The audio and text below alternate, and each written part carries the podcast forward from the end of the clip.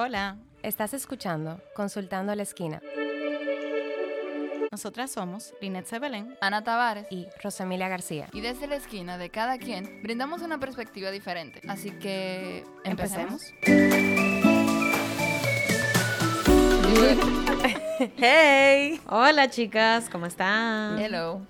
Bueno, estamos de vuelta aquí con otro episodio más de Consultando a la Esquina. Súper emocionada, súper... Te emociona este tema, te emociona. Sí, me emociona, señora. Ok, Me y hoy conecta. tenemos, hoy también tenemos una invitada muy especial.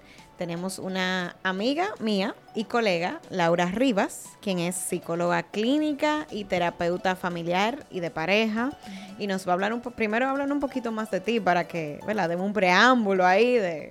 Ok, yo comencé mi carrera trabajando en adicción. Yo trabajé en esa población por muchos años, como los primeros cuatro o cinco años de mi carrera.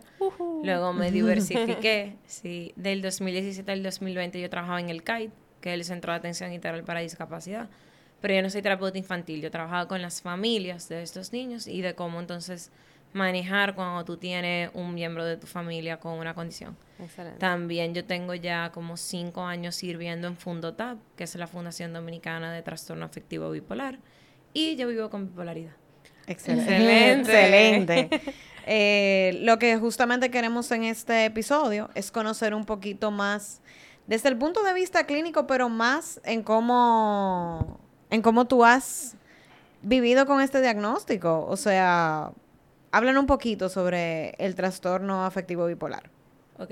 El trastorno afectivo bipolar se caracteriza eh, mayormente, o sea, como lo solemos diagnosticar, es cuando un paciente pasa por un periodo de manía seguido de un periodo marcado de depresión. Entonces, un episodio de manía debe durar menos una semana y de depresión dos. Usualmente, cuando nos los terminan de llevando a consulta porque están en depresión, que choca mucho, esta persona estaba muy eufórica, súper contenta, súper movida, de pronto como que se paralizó. Y es ahí que nos los llevan. Pero también depende de qué tipo de bipolaridad. Hay cuatro clasificaciones, que no quisiera como meterme en eso. Porque Sí, claro, no, no, en internet. Hay cosas que aparecen en internet. Que es muy fácil. Exacto, pero tú sí puedes encontrar personas que en ese episodio de manía destruyen sus vidas. O sea, por ejemplo, me estaban consultando de un caso de una persona que se había como imaginado, porque a veces hay episodios de psicosis, que lo habían hecho director de un centro gubernamental, entonces lo metieron preso porque él había entrado a la oficina alegando que él era el director, Wow. había gastado alrededor de como 3 millones de pesos, Wow. estaba teniendo problemas también con, obviamente con su pareja, con sus hijos. Entonces, muchas veces concebimos la depresión como lo más peligroso, porque un paciente con bipolaridad tiene alrededor de 4 a 5 veces más probabilidad de morir por suicidio. Y esa es la condición que más mata a personas con bipolaridad. Pero también la manía no necesariamente siempre te va a poner en peligro de vida, pero sí destruye tu vida. El sí. aunque tú no te mueras, pero te puede destruir la vida de una manera que tal vez no lo haría la depresión. Recordando también que la depresión la gente le entiende un poco más. Porque, por ejemplo, depresión, ansiedad, todo el mundo se ha sentido ansioso. Totalmente. Y todo el mundo se ha sentido triste, Claro. aunque no se haya deprimido.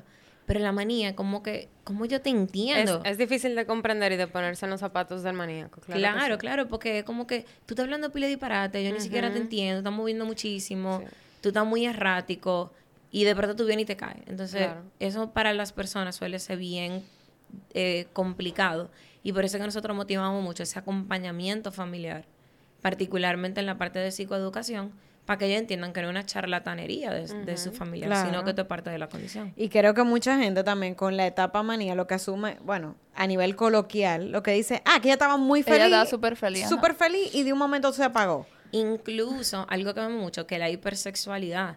No, Sí. es que ella se puso loquísima, eh, palabra que a mí no me gusta por no utilizar claro, más plebe, claro. pero no, es que tú sabes, se puso como un avión, o él se puso, él soltó a la, a la novia, se puso a salir con quien sea. Entonces tú ves ciertas manifestaciones que la, la persona no haría en otro contexto. Y entonces el explicar eso a veces suele ser retante, porque es como hacer esa división. De hecho, yo tuve una pareja que una vez me lo dijo de una forma que me, que me hizo mucho daño, porque yo le estaba explicando, no, mire, estamos pasando por un episodio. Y él me dijo, todo viene de la misma Laura. Y yo dije, sí, pero no. Porque hay un sinnúmero de cosas que yo puedo hacer en un episodio de manía, de depresivo o mixto que yo nunca haría cuando yo tengo autismo o cuando estoy estable. Vamos a definir qué es autismo para la comunidad. Ok. Eh, cuando tú estás hablando de trastornos afectivos, tú tienes depresión unipolar, que es lo que la gente concibe como depresión, que es una persona que puede estar en eutimia, que es estar como regular, estándar, estable, Estable. y luego puede bajar a depresión. Entonces, tú, tú vas a tener los dos extremos, de que viene la idea de bipolaridad, los dos polos. Tú vas a tener depresión por debajo y manía por arriba. Pero también tú puedes tener hipomanía, que es una manía ligeramente más leve porque no presenta síntomas psicóticos. Y también tú puedes tener distimia, que es una depresión mucho más leve. Pero esa, con esa a mí me gusta siempre aclarar mucho porque la gente oye depresión leve. Para que te diagnostiquen con distimia, tú tienes que tener dos años con síntomas. Ok. Entonces, imagínate lo que sea que tú dures dos años con eso. Claro. claro. Entonces, eh, no paraliza a la persona al punto tal vez como una depresión severa, pero hace un daño terrible. Claro. Claro. Entonces vamos a aterrizarlo un poquito en tu caso, Laura. ¿Cuándo tú empezaste a lo mejor a notar algún cambio, algún rasgo que tú dijeras, wow, ok, En mi familia hay bipolaridad. Yo no soy la única persona, obviamente por confidencialidad de ellos, yo no digo quiénes son. claro. Pero lo que pasa es que no tenía un nombre. O sea, yo sabía que habían cosas que pasaban en mi familia que no pasaban en otras familias. Eh, mi primer, mi debut realmente fue a los 14 años. Yo me intenté de suicidar. Eh, yo te puedo decir que sí hubo elementos que influyeron, pero hoy mirando para atrás, lo que influyó fue la condición, básicamente. Yo tuve un debut muy estándar, que es en la adolescencia joven. La mayoría de la gente va a debutar entre la adolescencia joven, eh, adultez, jovencito. Entonces tú piensas en un margen de 13, 14, 25, 26. Ok. No quiere decir que hay personas que no le diagnostican más tarde. Claro. Pasa, pero no es lo más común. Pero, por ejemplo, yo tengo un paciente que lo diagnosticaron con 68 años, Wow. después de toda una vida. y era como que él tenía síntomas, pero nunca habían estado tan severos. Y ahora fue que por fin le pusieron nombre. Wow. Pero en mi caso comienza así en la adolescencia, con ese intento de suicidio. Eh, pero yo no recibo ayuda profesional hasta que yo entro a la universidad. Cuando yo primero hice dos años de derecho, yo, yo me cambio a psicología y ellos te requieren, tú coges terapia para poderte graduar. Sí. Entonces yo busqué terapia en el centro de la universidad, que es el CSIC. Y una profesora de la carrera fue que se me acercó una noche. Y me dijo, que mira, yo veo que tú como que eres inteligente, tienes mucha capacidad, pero tú no puedes sola. Y ella fue entonces que me refiere al psiquiatra, quien es todavía mi psiquiatra, porque yo lo vi el lunes, Excelente. que es guerrero. Y ya ahí como que yo comienzo lo que sería un tratamiento formal, porque en el caso de mis padres, no es que ellos eran padres malos, sino de que es muy doloroso tú aceptar que tu hijo o tu hija Claro. no quiere vivir. Porque inmediatamente lo que la gente se pregunta es qué yo hice mal. ¿Cuál es mi falla? Claro. Como que, padre. que yo no pude, exacto. Y entiendo de que ellos no estaban preparados. Por ejemplo, yo duré un tiempo que mi mamá me botaba la medicación, entonces yo la tenía que guardar en casa de una amiga y todos los días a su casa a buscarla. Pero Eh, ella te botaba la medicación porque no estaba. Porque ella entendía todo- que yo no la necesitaba. Ah, ok, exacto. Exacto. Entonces, no fue hasta que yo tuve un episodio mu- muy marcado de mi primer ingreso psiquiátrico que ya ellos, ya yo vivía con el papá de mí, incluso en ese momento, yo tenía que tener como 23, 24 años. Y él llamó, él dijo, no, vengan a verla. Y ahí fue como que ellos por fin despertaron. Y, que realmente era importante. y ahí fue como que ellos aterrizaron, y que sí, que como yo siempre he sido bastante funcional, siempre me he ido bien académicamente, nunca he tenido problemas laborales, así como que nunca he perdido un trabajo.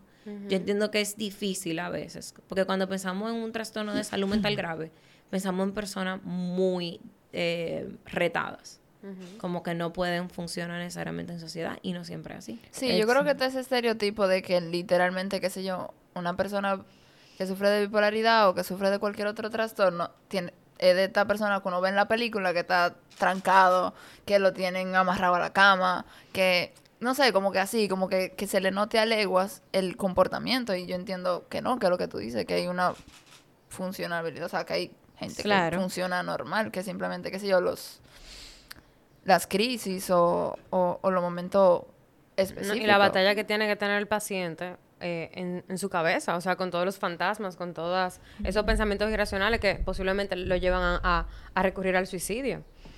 La realidad es que, por ejemplo, en el caso de un, un paciente con bipolaridad, a mí me han amarrado también, si es que yo te puedo hacer el cuento. Sería chulo. Eh, del cuento del amarre. Pero eh, lo que pasa es que hay que recordar, es como un paciente ansioso. A veces tu paciente ansioso, tú le estás trabajando CBT, que es lo, lo clásico. Y para el sabe, es terapia cognitivo-conductual. Ayudamos a modificar pensamientos para modificar conducta. Y a veces los pacientes se desesperan y dicen, pero ¿por qué yo me siento ansioso? Porque tú tienes ansiedad.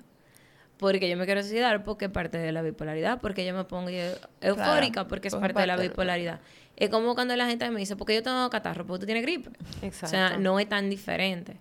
Eh, pero sí, yo creo que, por ejemplo, yo hablé públicamente de mi condición el año pasado, trabajando, por ejemplo, en un sitio como el CAI, trabajando en un consultorio aparte, en mi consulta privada, y el 99.9 de las personas se entraron porque yo lo dije. Nadie ni siquiera se lo había imaginado. ¿Y cómo tú haces ese trance de... Bueno, no sé si se llamaría trance, pero como que Transición. Ajá, transición. como de, de mierquina, yo voy a... Yo soy psicóloga, yo estoy estudiando para psicología y, conchale, me toca medicamentos, un ejemplo. Como que tú asumir ese de... de como que hubo algún impedimento o algún prejuicio que tú tal vez tendrías de que, mierquina, soy menos profesional porque estoy tomando medicación o algo así. Como, Sí, no. Sí, lo que pasa es que siempre ha sido más en el área personal. O sea, yo entendía que como República Dominicana yo siempre lo he encontrado un poco atrasado en el tema de salud mental. Pues, de hecho, yo duré cuánto, 10... Tú te enteraste el año pasado porque me viste en una entrevista y Lina estudió conmigo en la universidad. Totalmente. Eh, porque yo, incluso cuando vine a hablar, fue porque ya yo sentía que yo había creado como que una reputación como profesional. como profesional. Exacto, yo estaba harta ya de ir a, a televisión, a programas de radio, yo publico mensualmente en el listín diario, o sea, como que ya yo me sentía de que, Con credibilidad, con credibilidad, exacto. como profesional. Que incluso, por ejemplo, con el tema de las redes, a veces la gente me dice algo más gracioso y yo le digo, oye, ya yo soy la que tiene un tema mental, yo no puedo también ponerme el chiste. demasiado Exacto. exitoso, exacto. De que vamos a llevarme suave, Exacto, espérate. de, de por sí yo siento que yo tengo yo una como un, un, un esquema y yo siempre he tratado de mantenerlo como lo más profesional, pero lo más amable posible. Pero, por ejemplo, eso de ser psicóloga, al principio sí, a mí me preocupaba, para mí lo que me preocupaba era lo que el paciente iba a pensar de mí. No yo en mi desempeño, sino de que tal vez las personas iban a decir, no, yo no quiero estar con ella, ella es una loca. De hecho, cuando yo hice mi entrevista el año pasado, yo tenía el otro día lleno de pacientes y yo dije, todo el mundo va a cancelar. O sea, yo mañana voy a estar sola. Y yo te puedo decir que mi consulta ha crecido tal vez cuatro o cinco veces luego de eso. Y la gente me escribe directamente, yo quiero estar contigo porque tú entiendes. Wow. Claro. Claro. Que yo de haberme lo imaginado, yo dije, no, yo hubiese hablado de esto hace muchísimo antes. Pero sí a nivel personal, yo te puedo decir que yo tengo, que a veces yo siento que todavía me acompañan esos prejuicios. Por ejemplo, con el tema de ser madre. Yo lo pensé mucho. Y yo tengo uno y no creo que tenga más. Porque, por ejemplo, eh, si podemos saber el cuento del amarre y todo. Sí. Pero lo prejuicio, por ejemplo, en esa parte, yo siempre motivo a las personas. Tú puedes tener tu hijo, tú puedes tener todo. Pero a mí me da temor. Yo siento que Claro. mi hijo ha nacido, como que él es bien sanito, inteligente, como que yo digo, esto es como jugar al loto. Si tú la juegas una vez y ya ganaste, de verdad tú vas a volver a Como jugar, inventar. A ver si pierdes. Ok. Pero porque tú te refieres a que si puede heredar algo. No, yo estoy convencida de que Lu- Luca ya tiene TDAH. O sea, él Ok. tiene déficit de per- y es muy probable que él va a tener bipolaridad. Porque incluso hered- a nivel de hereditario, su estadística es tan horrible. Pero yo lo estoy trabajando desde ahora para con ese acompañamiento. Exacto. Che, qué cool. Pero sí, a él le han O hecho sea- chequeo desde antes de nacer. O sea, Aterriza cool- lo cool, por favor, No, no, para o sea, que cool en entiendan. el sentido de que, bueno, ok, ella sabe su, o sea, tú sabes tu condición, tú sabes que él puede venir con eso, tú eres psicóloga, entonces como que él va a crecer no solamente en un ambiente que ya lo tiene normalizado, sino que también cualquier cosa ella se va a dar cuenta de lo detonante o, o, o qué sé yo, dándole la le comida, dando por mismo le va dando No, y, herramientas. y- como- y la verdad o sea, que tomándolo en comparación con lo que tú viviste, por ejemplo, ya no es lo mismo, ¿entiendes? Tú tuviste unos padres que, por bien o para mal, porque entiendo que, que no es que sea su culpa, sino que como tú dices, es difícil aceptar un, un diagnóstico. Ya en tu caso, hey, estamos aquí, venimos, o sea, Sí, tene- sí. eh, ¿qué es lo que tú necesitas? Que tenemos la mochila llena de herramientas. En el caso, por ejemplo, de Lucas, que mi hijo a mí me medica, o sea, cuando yo quedé embarazada me quitan toda la medicación, luego me medican el segundo trimestre, pero para el tercer trimestre que quitarme la medicación porque podía afectar los reflejos. Entonces ahí fue que yo solicité que me hicieran terapia electroconvulsiva, que es electroshock, que no es da el miedo que la gente cree. Ni lo que ustedes ven en las películas, sí, gracias. literalmente. Eddie que viene el psiquiatra, que de hecho yo lo conocía. Ya había hecho un curso con él. Él dije, ay, pero eres tú. Él va con un maletín como que fuera un contable. Y dura como cinco Sí. minutos. Es súper sencillo. Pero a mí me pasó de que supuestamente eran cinco sesiones de electro, eh, electroshock. Yo al tercero ya yo me sentía bien y yo dije que yo me quería ir. Y ahí fue que me amarraron. Y me amarraron en cuatro puntos. Ya tú sabes, con una barriga de siete meses. Fue un momento muy vulnerable para mí. Wow, tuvo que ser muy difícil eso. Sí, sí, sí. Porque incluso sacaron a toda mi familia. Y como que no, ya. Aunque ella entró voluntaria, ella tiene que estar aquí. Claro. Eh, y de hecho, luego de mi hija, a mí nunca me han ingresado. A mí me han ingresado solamente tres veces por psiquiatría. Y ya luego de ahí, no te voy a decir que no he tenido crisis o episodios, pero lo he podido manejar para no llegar al punto de ser ingresada. ¿Y en qué punto tú piensas, o sea, tú, tú te das cuenta en qué punto tú debes ser ingresado? O sea, tú te das cuenta cuando tú estás en tu peak. Sí, pero te debo una pregunta porque nunca te respondí lo de Lucas. Ajá. Eh, sí, lo que pasa es que con esto, es como yo le explico a la gente, tú vas aprendiendo si tú decides aprender. O sea, hay personas que, o te voy a hablar muy de mí, Sí. no lo que yo necesariamente les recomiendo a los demás. Ya yo tengo tantos años lidiando con esto, yo tengo 13 años diagnosticada, yo tengo 13 años medicada sin contar el tiempo, por ejemplo, después que tuve a Lucas, unos cuantos meses, alguna vez que me puse rebelde y la dejaba. Pero básicamente yo tengo 13, meses medi- 13 años medicada. Y ya yo sé señales claves, incluso mi familia sabe señales claves. Es de que, Laura, tú te levantaste como tres veces anoche, tú no estás durmiendo, ¿qué pasa? Eso es un, es un detonante muy importante. Cuando la gente me nota que estoy hablando como un poco divariado, eso también es otro detonante. Cuando estoy triste, o sea, cuando se me nota, porque yo, usa- yo soy muy expresiva, eso a mí no me molesta, porque soy súper expresiva. y cuando yo no estoy feliz, aunque yo trate de que de...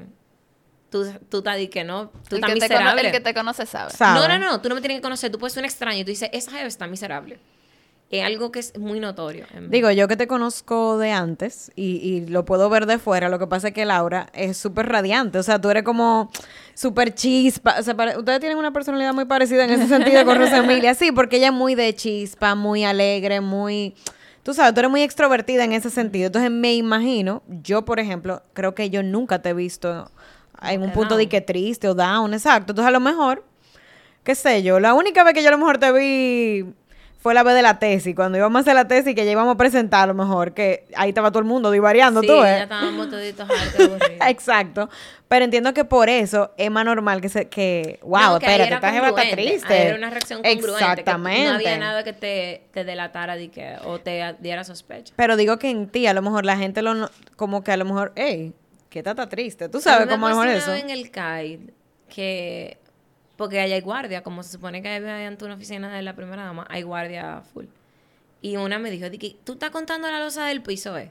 Mira para arriba. Y después, y yo dije, ¿cómo así? Sí, porque tú siempre caminas como en las nubes y ahora tú estás ahí como que mirando para el piso. ¿Qué es lo que te pasa? O sea, a mí se me nota. A mí se me nota. Y sí, yo, ya yo tengo un punto también de que como yo he vivido ingresos, yo le tengo mucho temor, por ejemplo, a perder a mi hijo, a perder la tutela de mi hijo, eh, a perder mi trabajo. Entonces, ya yo no espero. Yo siento que cuando yo era más joven, cuando era más inexperta, yo como que pujaba más los límites. Entonces, tal vez yo sabía de que ya yo tengo dos noches sin dormir. Mi hermana, ya la noche yo estoy escribiéndole a mi psiquiatra porque es por WhatsApp. La segunda, di que, oye, te mal. La tercera, yo estoy en su oficina. Claro. Entonces, ya, como yo digo, los trancazos de la vida me han enseñado a, a prevenir y no esperar que la cosa explote. No, claro, y aclarar también que el punto de que te ingresan no es que te van a mantener amarrado todo el tiempo, o sea, que Sí, era pero lo es, que... es completamente desmoralizante. Sí, sí, sí, o sea, yo lo veo en, en el centro todos los días, pero, se- o sea, como que explicar que el punto de que te ingresan cuando tú estás en crisis es para eso mismo, para evitar que tú gastes los 3 millones que, que gastó el lo que pasa es hombre. que hay un poquito de diferencia. Porque, por ejemplo, un ingreso por adicción es un ingreso a largo plazo. O sea, No, no, porque ya el centro tiene, tiene eh, psiquiatría. tiene psiquiatría. Ah. Pero, por ejemplo, porque yo te digo que es desmoralizante. A mí me ingresaron la tres veces en el centro médico Gasco, en el, cinco- en el quinto piso, que tiene un centro de psiquiatría. Y, por ejemplo, yo no podía salir de mi habitación. Y eso es súper, o sea, tú te sientes Preso. horrible, tú te sientes preso. De hecho, hubo una vez yo estaba embarazada que dos de mis primos, que ellos ni son tan cercanos conmigo, ellos dijeron, no, no, nosotros la vamos a cuidar. Como que, y eh, nos dejaron sentarnos como en un banquito afuera. Y ellos lo que hicieron fue hablarme como de la vida. Y yo todavía al sol yo les agradezco a ellos. Claro. Que en ese momento ellos no me vieron como su prima que está perdiendo la razón, sino como que ellos me hablaron disparate, de que, y el bebé, y los niños del colegio. O sea, como que me hablaron súper... Que justamente de eso quería hablar, porque entiendo que, que, bueno, nuestra comunidad, la sociedad en general, necesita escuchar este tipo de casos y vivencias como la tuya para normalizar un poco eh, todo lo que es trastornos eh, eh, psicológicos y poder eh, que las personas que, que lo tienen y lo padecen y todavía no están diagnosticados sientan la libertad de pedir ayuda y de poder hablar de ello para que tengan una vida de más calidad y que nosotros, o sea, y que las personas que los acompañan también puedan eh, conocer de estos temas para poder tener ese acercamiento que tuvieron esos primos contigo. ¿Me entiendes? Claro. Yo siempre he hablado, por ejemplo, de que yo no, yo no estoy donde yo estoy sola. O sea, yo he necesitado de muchas personas, de mi familia, de mis amigos, de personas que han estado conmigo, como que en la buena y en la mala, que no me han abandonado. Em, porque es que tú solo no puedes. Claro. Cuando yo trabajo con el paciente, le digo, tu red de apoyo es básica. Y tu red de apoyo no puede ser solamente tu terapeuta. Tú necesitas gente a tu alrededor. Claro. Y por ejemplo, con el tema de mi hijo, para conectar y no, Sí, no sí. engañarte. Sí, sí. Para no engañarte. Por ejemplo, en el caso de mi hijo, eh, no fue un embarazo planificado, que sería lo ideal. Entonces, inmediatamente suspenden medicación. Pero cuando ya yo estaba en el segundo trimestre, no estábamos dando cuenta que. Porque yo tuve lo que se llama depresión prenatal. La depresión prenatal le puede dar a cualquier mujer.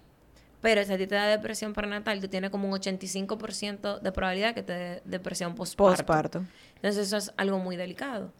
Como la medicación tiene dificultad a la hora del bebé, yo preferí electroshock porque eso es lo más seguro en embarazo. Y me gusta siempre aclararlo porque la gente le tiene tanto temor. Pero es que esto es algo que pasa por la cabeza, a diferencia de la medicación que atraviesa placenta, Sí. líquido Claro. amniótico. Entonces, esto es algo completamente seguro para tu bebé y seguro para ti.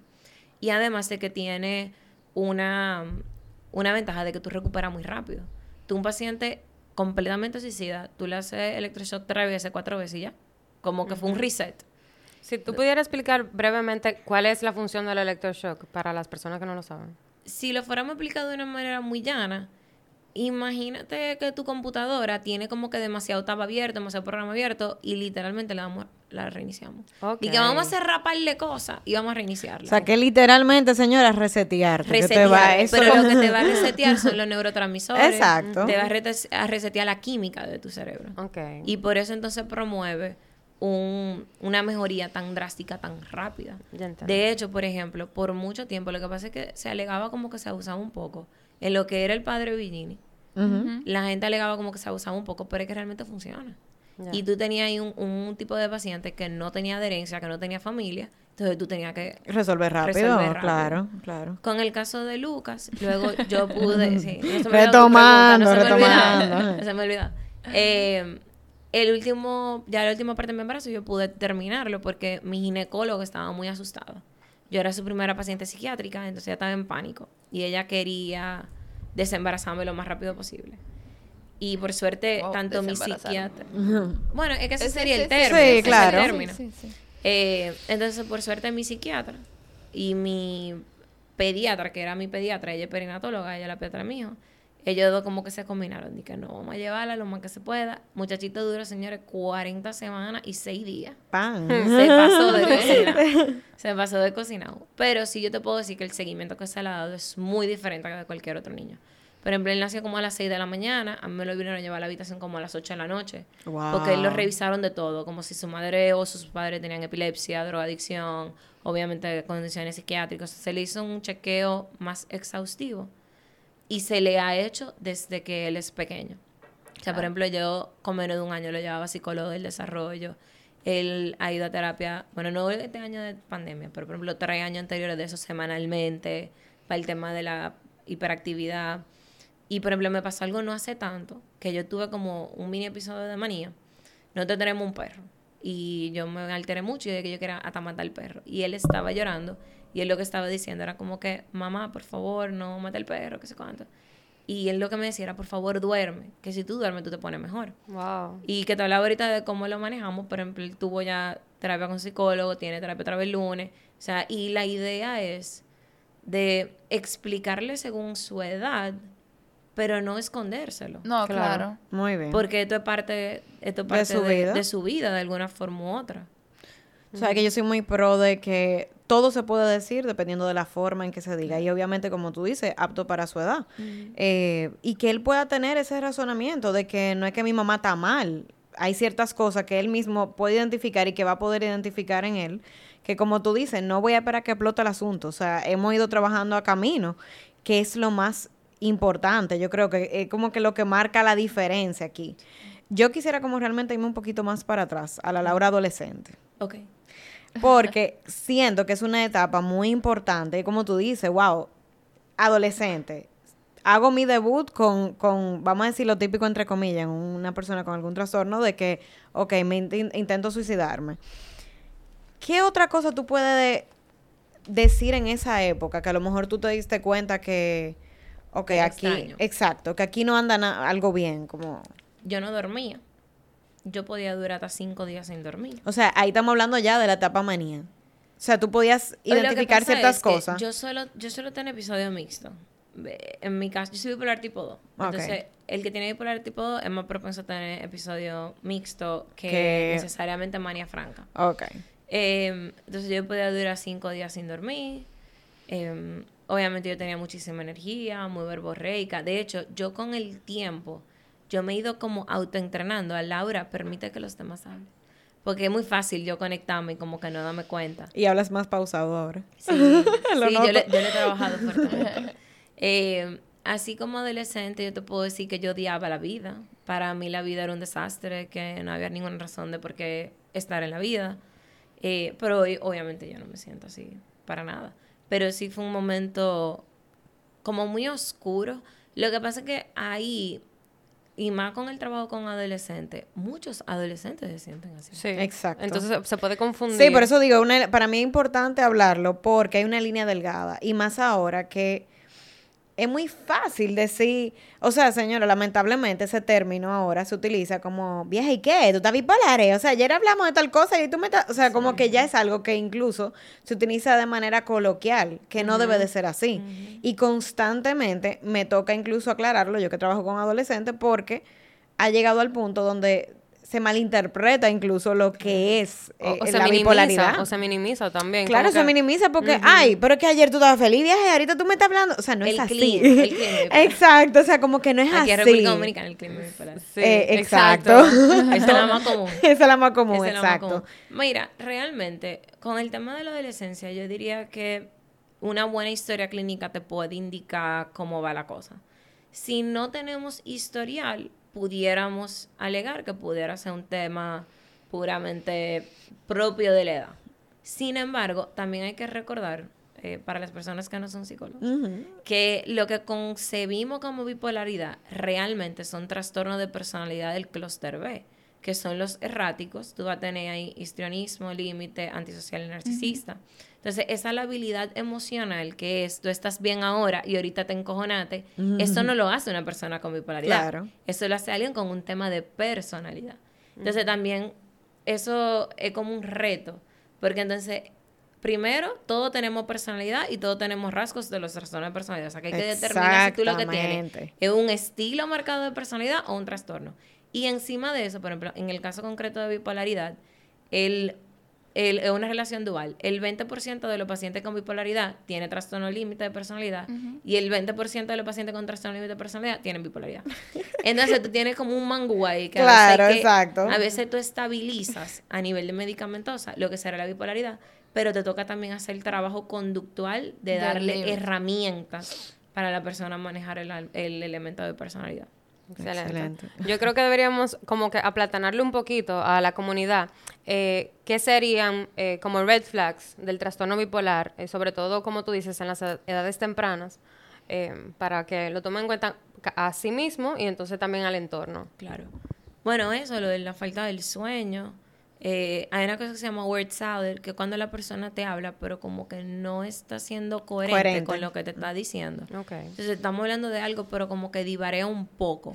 Entonces, pero hay que tener cuidado ahí, porque hay gente que divarea. Hay gente que habla. Exacto. Sí, O ahí sea, tú tienes gente que tú estás hablando de que, ay, mira, salud, y la, y la, ah, pero qué, ah, espérate esa cortina y la alfombra. Y cuando tú le dices, que tú me estás hablando? Empezamos aquí, terminamos en Exacto, Z. Hay que claro. tener cuidado con eso. Y a mí me gusta siempre de- decir esto como con mucho asterisco, porque a mí me preocupa cuando la gente sale de que voy a diagnosticar. Exacto. Tienes que permitirles un Claro. profesional. Eh, por ejemplo, ese, esa euforia, tú vas a ver mucho desorden económico, tú puedes ver también la hipersexualidad marcada.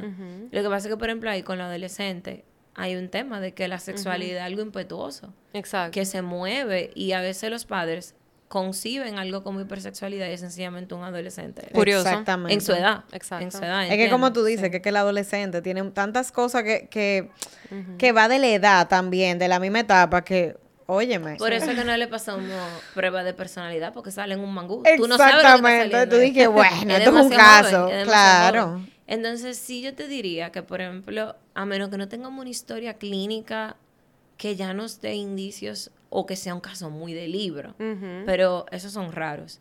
Lo que yo suelo, suelo sugerir a las personas es que manejen sintomatología, no diagnóstico. Ok. Excelente. Entonces, por ejemplo, si ahora mismo la persona de la que tú me estás hablando está muy triste, tiene apatabulia, no le importa nada, no disfruta las cosas que antes disfrutaba, se siente súper triste, vamos a manejar eso.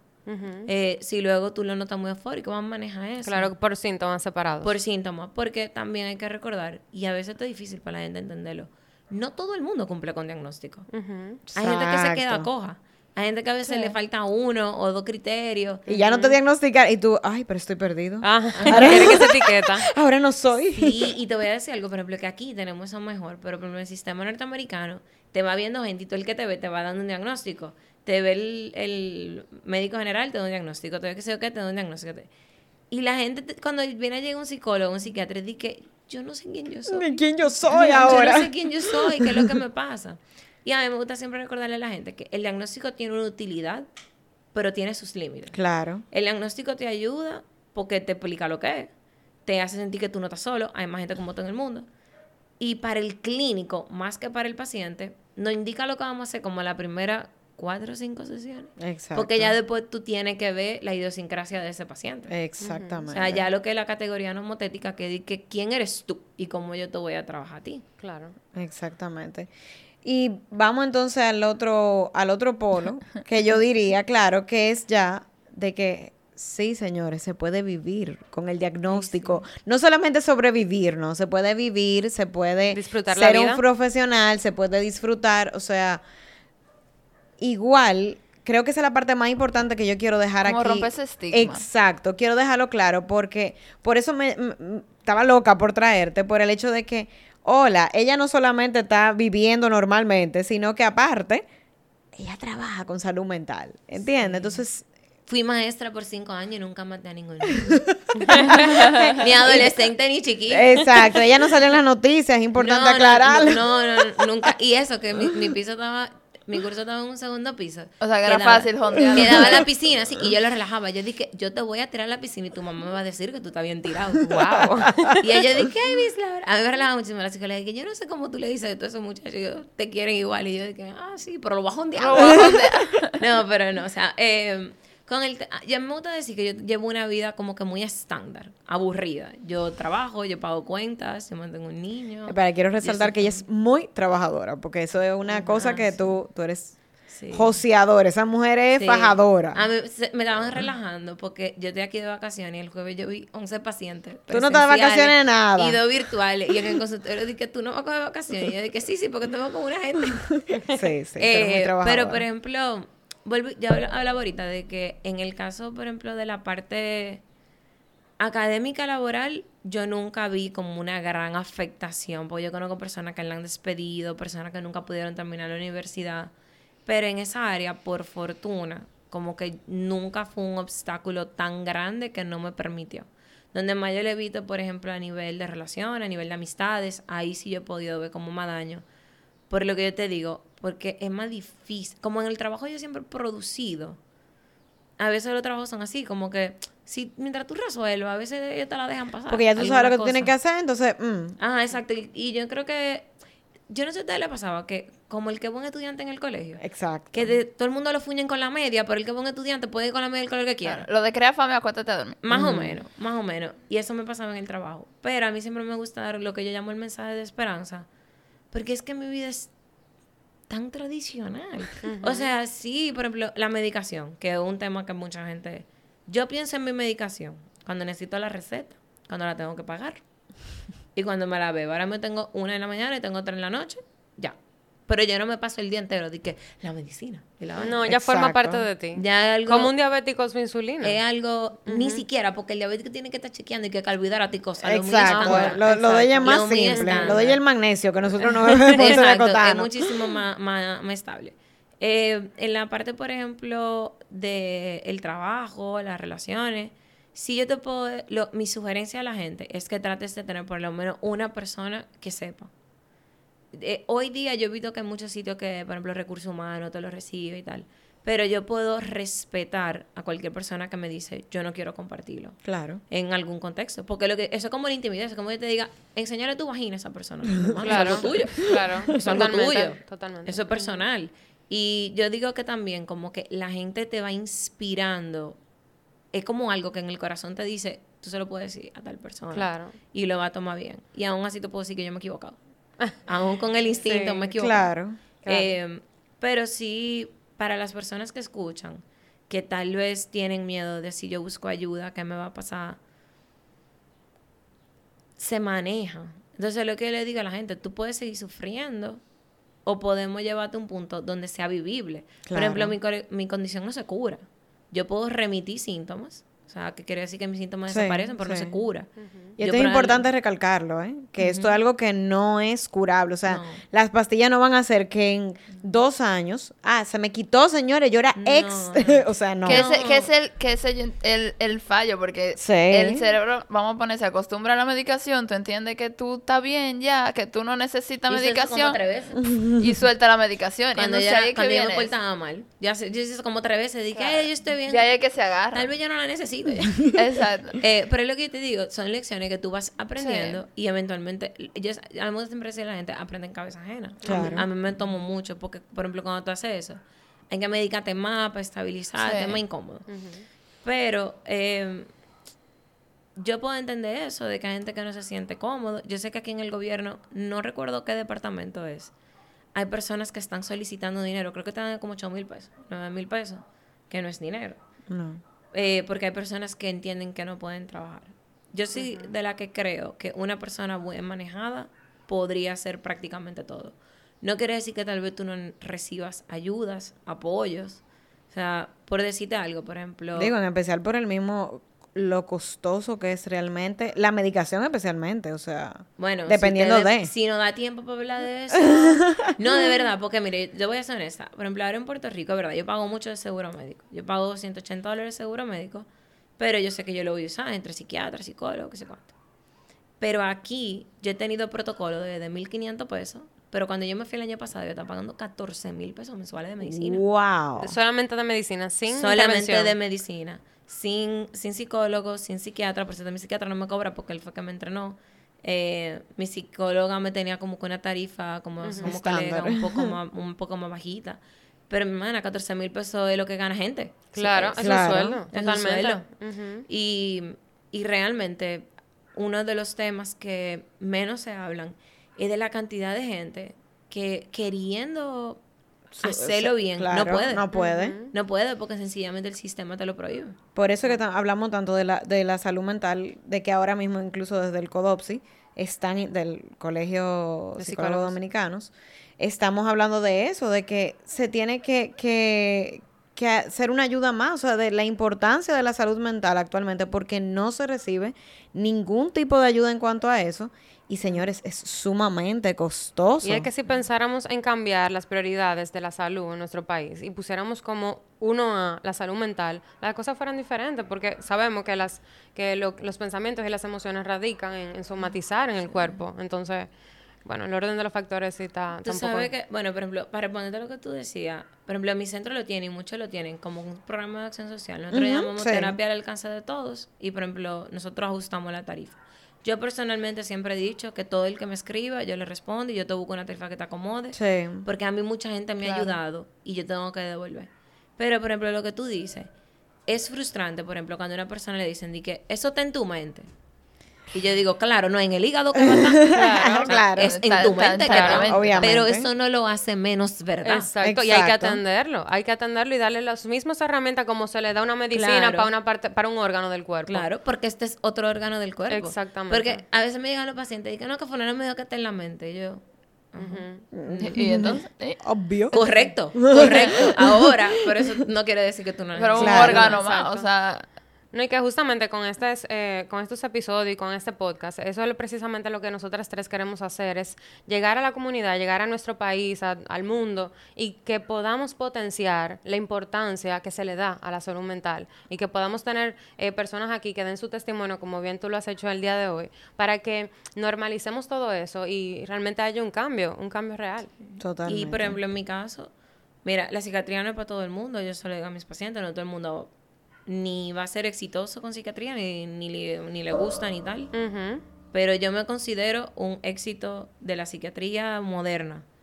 Y, por ejemplo, yo veo hoy la vida que yo llevo. Y yo se la debo a eso. Claro. Yo se la debo a la intervención de las personas que me han acompañado. Y mientras haya gente que me quiera oír, yo le voy a decir, oye, mira, esto es lo que me funcionó, vamos a ver qué te pudiera funcionar a ti, porque cada quien es distinto. Claro. Pero hay esperanza. Porque es que, Emma, mira, yo te voy a hacer un cuento que no tiene que ver necesariamente con estas condiciones, pero para que tú veas lo que es una generación de diferencia.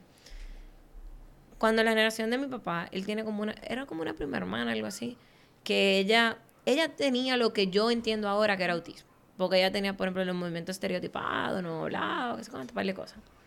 Y ella literalmente nació, creció y murió en una habitación. Y tú Ay, llegabas, la saludabas, "Hey, ¿qué tal? Y ya. Yo tengo un primo hermano de mi edad, o sea, de mi generación, que él tiene parálisis cerebral severa. Wow. Y con él se ha hecho todo. Pero, por ejemplo, si tuviéramos aquí, Arturo, si tú tuvieras, hola Arturo, ¿cómo tú estás? Y lo hacemos parte de la conversación porque él es una porque él es un ser humano, Y exactamente. te estoy hablando de la misma familia, como una generación de diferencia ha progresado. Claro, y hace Sí. cambios importantes, o sea, que algo, como tú dices, o sea, que... que- Integrar, integrar, a- al humano, no importa en la condición que esté, y que el hecho de que tenga alguna situación eh, mental no quiere decir que sea menos. Claro. Y yo creo que es importante, rescatando eso que tú dices, que sí dentro de un, de un círculo, por ejemplo, uno, que se trabaje, puede hacer un cambio importante dentro de todo el sistema familiar. O sea que es, y eso siempre lo creo, y no solamente en un trastorno, estoy hablando a nivel general. Uno que se digne a prestarle Sí. atención y hacer un cambio, Sí. moviliza el sistema completo. 100%, inspira a los demás. Exactamente. No, o y sea en que- eso se basa la terapia familiar. Exacto. En el sistema. O sea, tú me puedes traer una sola gente y hacemos cambios. Exactamente. Entonces, nada, yo creo que de verdad que fue sumamente interesante. Ojalá, ojalá poderte tener en varios episodios más en un futuro para que sigas aportándonos aquí. Se nota que, que tienes muchos conocimientos y, y bueno, eso es lo que queremos eh, seguir fomentando. Y de verdad, Laura, que muchísimas gracias también por tu valentía, porque entiendo que no solamente yo que te conozco del otro lado también, eh, te admiro muchísimo como madre, porque óyeme, señores, una madre soltera que ha sacado, mire, ese muchacho adelante, eh, como profesional, que sé que todo el camino que tú has recorrido y todas las, porque oigan todas las áreas que esa mujer ha abarcado. Y como ser humana también. Y como ser humano también, donde hoy tú estás sentada y tú tienes la valentía de hablar de algo que no todo el mundo se atreve a hablar, eh, mucho menos en este país. O sea que de verdad muchísimas gracias. Me gustaría que por favor compartas tus redes para que Sí, quien se eh, mi interese. Instagram es arroba Laura B de Beatriz Rivas. Todo el que me quiere escribir puede hacerlo. Yo respondo todos mis DMs. Si tienes alguna pregunta, si tienes alguna duda, si yo doy consulta, pero aunque sea nada más, mire, tengo un primo, cada cosa, yo te voy a responder. Eh, porque lo que yo decía ahorita, yo tengo que dar de lo que yo he recibido. Y Yo he recibido Excelente. mucho. Qué bonito, Qué bonito. eso. Bueno, pues muchas gracias a todos los que nos escuchan. Por favor, comparte este episodio que sabemos que nuestra comunidad, nuestro país y el mundo necesita conocer más de la salud mental y que normalicemos eh, las necesidades que tenemos eh, como seres individuales y como conjunto. Y nada, síguenos en nuestras redes en Consultando a la Esquina. Gracias. Bye.